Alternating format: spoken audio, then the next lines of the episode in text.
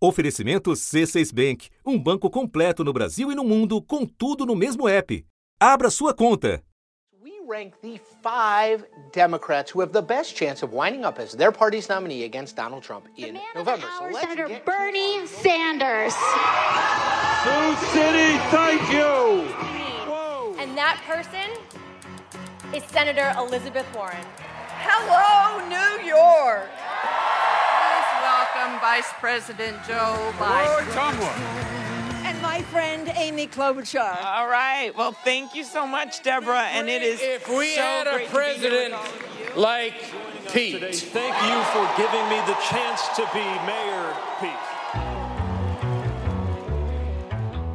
Esses que você acaba de ouvir são alguns dos pré-candidatos à indicação do Partido Democrata para concorrer à presidência dos Estados Unidos. O adversário do Partido Republicano é um só e já bem definido. The fact is, the American dream is back. It's bigger and better and stronger than ever before. Da redação do G1, eu sou Renata Loprete e o assunto hoje é a eleição americana. Tudo o que você precisa saber para acompanhar o processo que começa oficialmente agora. 3 de fevereiro marca o início do calendário eleitoral dos Estados Unidos com a realização da primária no pequeno estado de Iowa. Até 3 de novembro, dia da votação, faremos vários episódios do assunto sobre a corrida Casa Branca. Mas hoje a ideia não é discutir as chances de Donald Trump nem a indefinição no campo democrata. Nosso foco são as regras do jogo. E para nos explicar uma a uma, o convidado é o cientista político Lucas de Aragão, mestre em campanhas e eleições pela Universidade Fordham, em Nova York.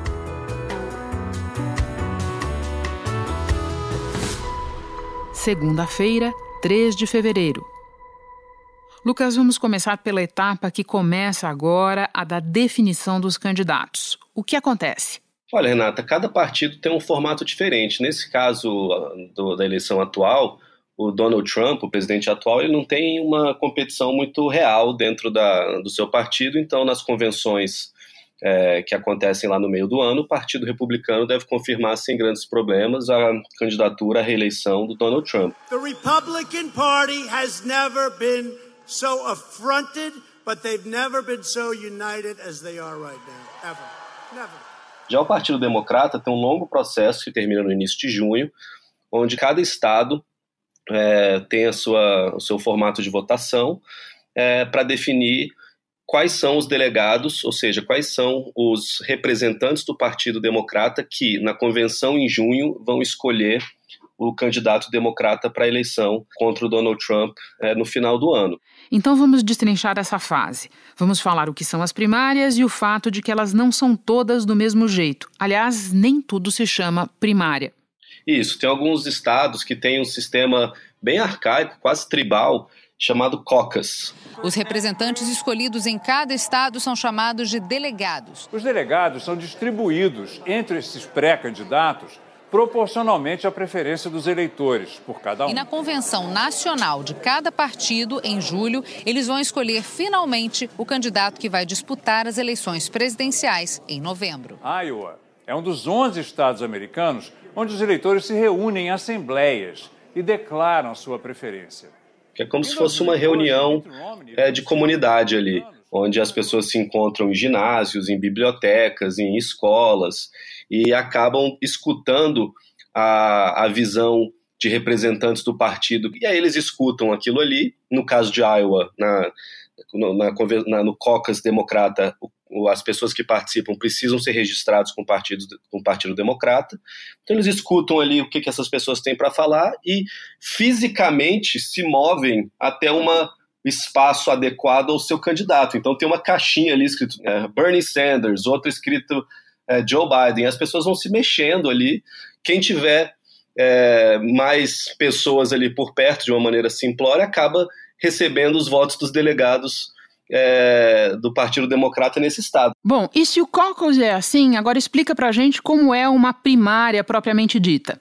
A primária é mais nosso jogo aqui. As primárias as pessoas vão até um local e votam. Então é muito mais direto ao ponto. Em caucus tem de, demora horas essas votações de caucus. Eu lembro que quando eu fui a Iowa, eu fiquei quase quatro horas num ginásio e aí é, as pessoas defendiam, ora é, o Obama, aí ora defendiam é, outro candidato, ora defendiam outro candidato. Agora explica pra gente como é que, qual é a diferença entre primárias abertas e fechadas. Bom, cada estado define que tipo de primária vai ter. Existem três tipos. Existe a primária é, fechada, que são aproximadamente nove estados. No estado de Nevada, o sistema eleitoral é conhecido como caucus, onde basicamente você só pode votar naquela primária se você for registrado com um partido.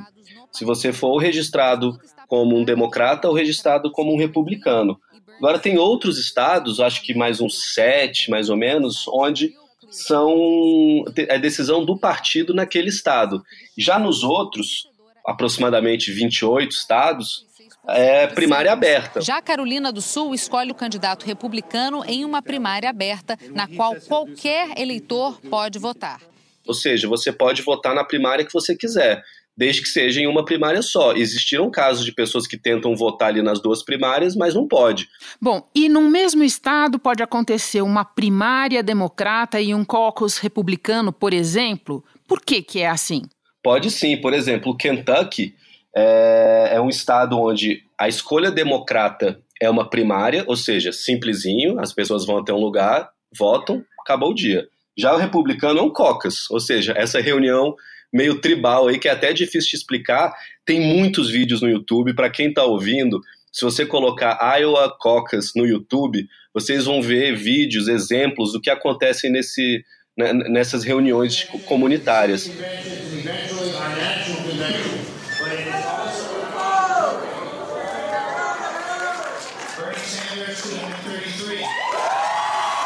Quem decide isso é o partido dentro do Estado.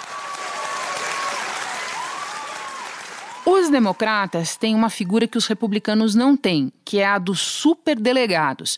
Pode nos explicar quem são eles e por que é que eles são importantes? Existem aproximadamente no Partido Democrata 4.700 ou 4.750 delegados, ou seja, os estados realizam suas primárias, as pessoas decidem, seja por primária ou seja por esse caucus confuso aí que a gente falou, qual vai ser é, o candidato da, dos delegados daquele estado. Aí eles vão para a convenção, desses 4.750 delegados, a grande maioria, 80%, 85%, eles chegam na convenção já sabendo em quem eles vão votar, porque eles chegam lá como representantes da opinião popular do seu estado. Então, eles chegam lá já com voto prometido ao candidato que o estado escolheu.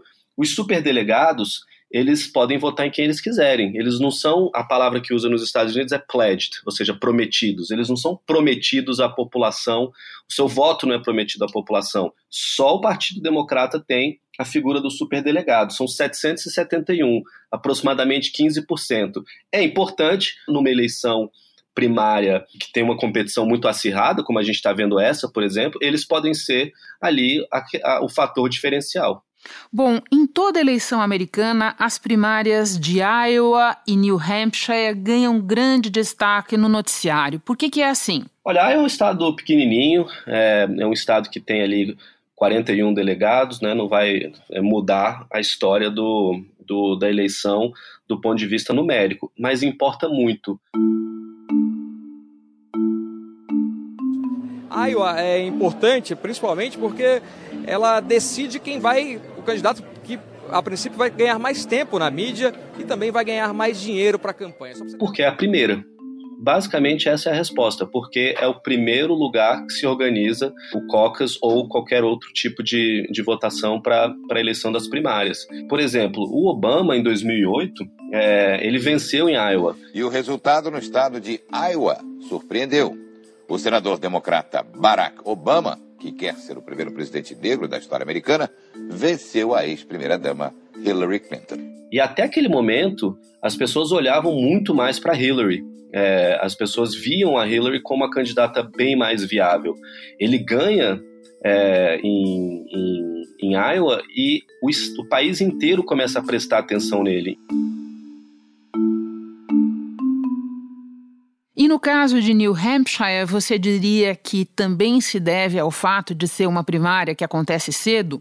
New Hampshire também é, é, a primeira primária, ou seja, é a segunda geral, porque em, em Iowa é o primeiro caucus e depois é, New Hampshire é a primeira é, primária. O estado de New Hampshire ele é o que as pessoas chamam de swing state, ou seja, nos Estados Unidos existem os estados que todo mundo sabe como é que vai votar, que desde ali dos founding fathers americanos o partido aquele, aquele estado vota de um jeito. Por exemplo, você sabe que no, em Nova York um estado com uma população urbana, progressista, normalmente o voto acaba indo para o Partido Democrata, como é na Califórnia. Agora, no Texas, é historicamente muito mais é, republicano. No caso de New Hampshire, assim como outros, é o que eles chamam de é, swing states, né? estados que podem ir para um lado ou para o outro. É, estados que já votaram recentemente democrata, ora votaram republicano, ora votaram democrata. Então, são estados onde podem fazer a diferença. Depois deles, uma série de outras primárias acontecem. A ordem dessas primárias importa na estratégia de financiamento das campanhas? Ah, importa, porque você vai vendo as pessoas ganhando ali um tipo de, de atenção da mídia é, que, que acaba é, gerando uma expectativa no doador. Lá nos Estados Unidos, a doação de campanha é muito diferente do que é no Brasil. Né? A doação vem majoritariamente é, do, do, dinheiro do próprio partido, que ele tem ali que vem de doações, de doações individuais. Lá existe uma cultura gigantesca de doação individual. Agora, quando a pessoa ganha num estado e começa a ganhar uma, uma atenção da imprensa, é, isso acaba é, dando aquela motivação necessária para ele pedir mais dinheiro, para ele conversar com os doadores, para ele conversar até com o que lá eles chamam de super PACs e de PACs, que são grupos independentes que se organizam é, ao redor de um candidato e financiam propagandas independentes para esse candidato. Esses grupos, que às vezes são temáticos, tem Super PAC, por exemplo, que são pró-arma, é, pró-casamento do mesmo sexo, ou mais conservador, ou mais liberal, ou pró-setor, pró-mineração, enfim. Eles começam a ver um candidato ganhando ali um, um espaço maior na mídia e podem começar a apostar naquele cavalo.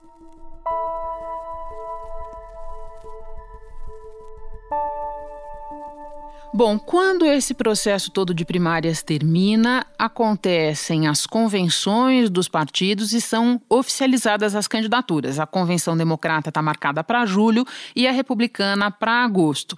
Só que quando essas convenções acontecem, não tem muito suspense mais, né, Lucas? Normalmente se chega à convenção é, já sabendo quem será o candidato. Confere? Confere, porque as primárias já vão ter acontecido, os cocos também nos estados e as pessoas ali já vão ter uma, uma ideia dos delegados que vão até as convenções. Acontece que se chegar é, com uma indefinição numérica muito próxima ali de votos, os superdelegados democratas podem fazer a diferença, mas é raro. Então, acredito que a gente deva chegar é, na, na, nas convenções já com uma, uma, uma certeza ali de quem vai ser o candidato que vai lutar contra a reeleição do Trump. Até porque, para o Partido Democrata, é ruim chegar na convenção com essa, com essa indefinição, porque essa convenção tem um apelo midiático gigantesco e eles gostam de transformar essa convenção quase como se fosse num show de rock para apresentar a sua estrela.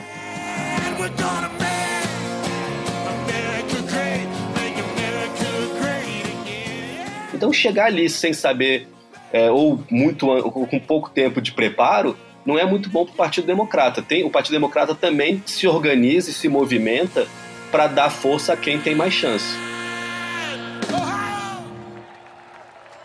Bom, definidos os candidatos, começa a campanha propriamente dita, e nessa fase, alguns estados têm mais peso do que outros, seja porque são mais populosos e têm um número maior de delegados no colégio eleitoral, seja por outros fatores. Não quer explicá-los? Eles têm o, o que eles chamam dos swing states, que são os, os, os, os estados onde a guerra é, é, é, imensa pelos votos. E além daquela questão dos swing states, como Flórida, Carolina do Norte, Ohio, que são estados que podem ir para um lado ou para o outro. A gente tem, por exemplo, Colorado, muito importante, a Flórida. É, a Flórida talvez seja o maior dos swing states, não? A Flórida é o maior dos swing states, é porque a Flórida tem uma população é, imensa. Por falar em estados que importam mais ou menos, eu queria que você nos falasse sobre um grupo específico de estados nos quais está todo mundo de olho, porque eles foram fundamentais na eleição de Donald Trump em 2016. A, a, a, economia americana cresceu é, bem nos últimos anos dentro do, do, governo Obama, continuou a crescer, mas sempre existiu uma crítica muito grande dentro ali do, da Mid-America, da, da América do Centro, que é pouco visitada por turistas, que as pessoas têm pouco acesso, de que é, os empregos não chegaram até lá. Que o núcleo do eleitorado de Trump, ou seja, os brancos, e em particular os homens brancos, foram em massa às urnas nos estados certos, naqueles estados que Trump precisava, que são os estados do meio oeste, das velhas regiões industriais deprimidas, onde os salários uh, se reduziram ao longo dessas uh, últimas décadas.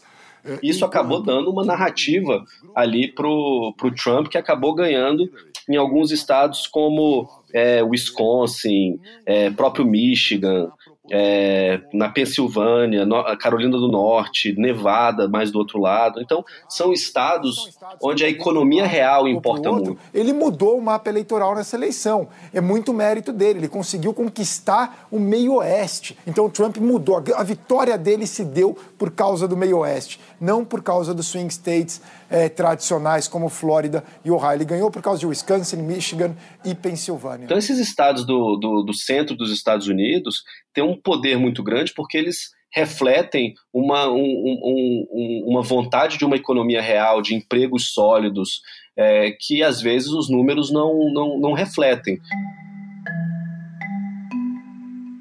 Bom, Agora vamos falar de colégio eleitoral. Como funciona a representação dos estados no colégio? Olha, quanto maior o estado, quanto maior o número de, de, de eleitores e de, de, de cadeiras no, no parlamento, maior o número de representantes no colégio eleitoral. Então, hoje a gente tem, por exemplo, é, Califórnia, Texas, é, Nova York como os estados que têm o maior número de, de, de votos no colégio eleitoral. São 538 votos do colégio eleitoral e 270 é, necessários para ser eleito presidente dos Estados Unidos. Maioria do colégio, portanto. Maioria do colégio.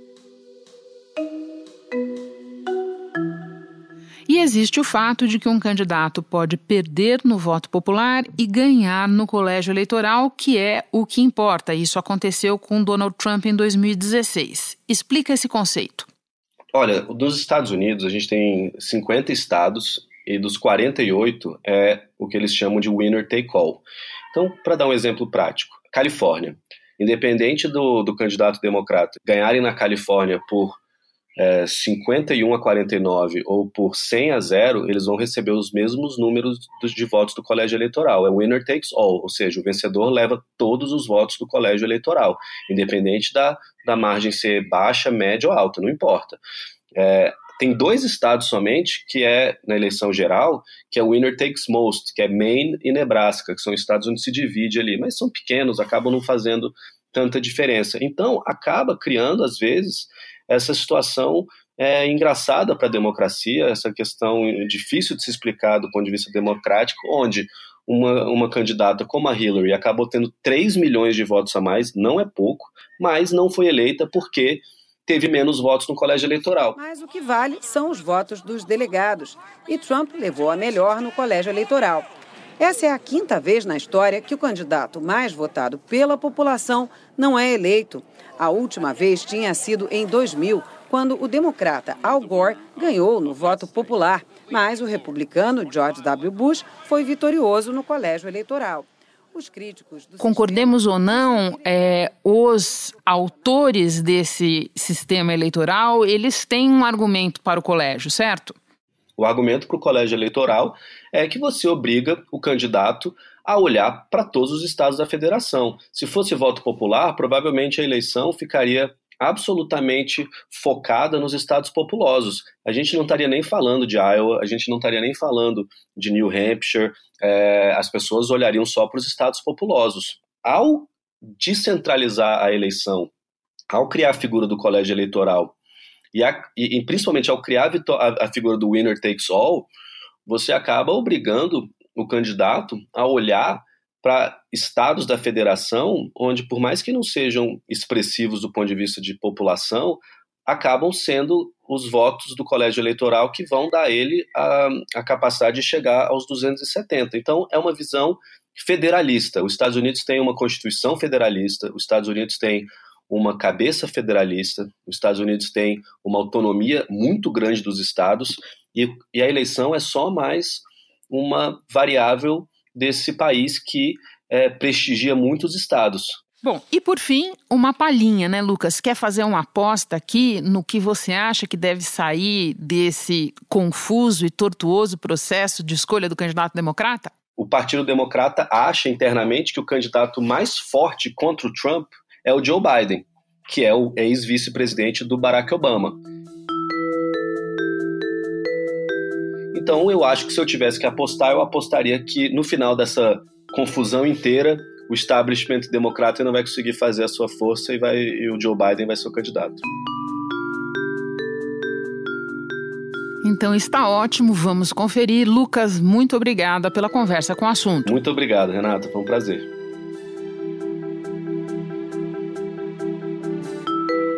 Eu fico por aqui, até o próximo assunto.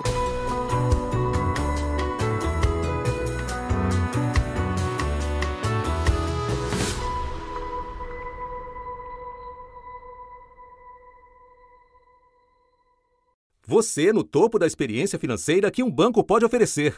Escolha um banco completo no Brasil e em qualquer lugar do mundo. Abra sua conta no C6 Bank.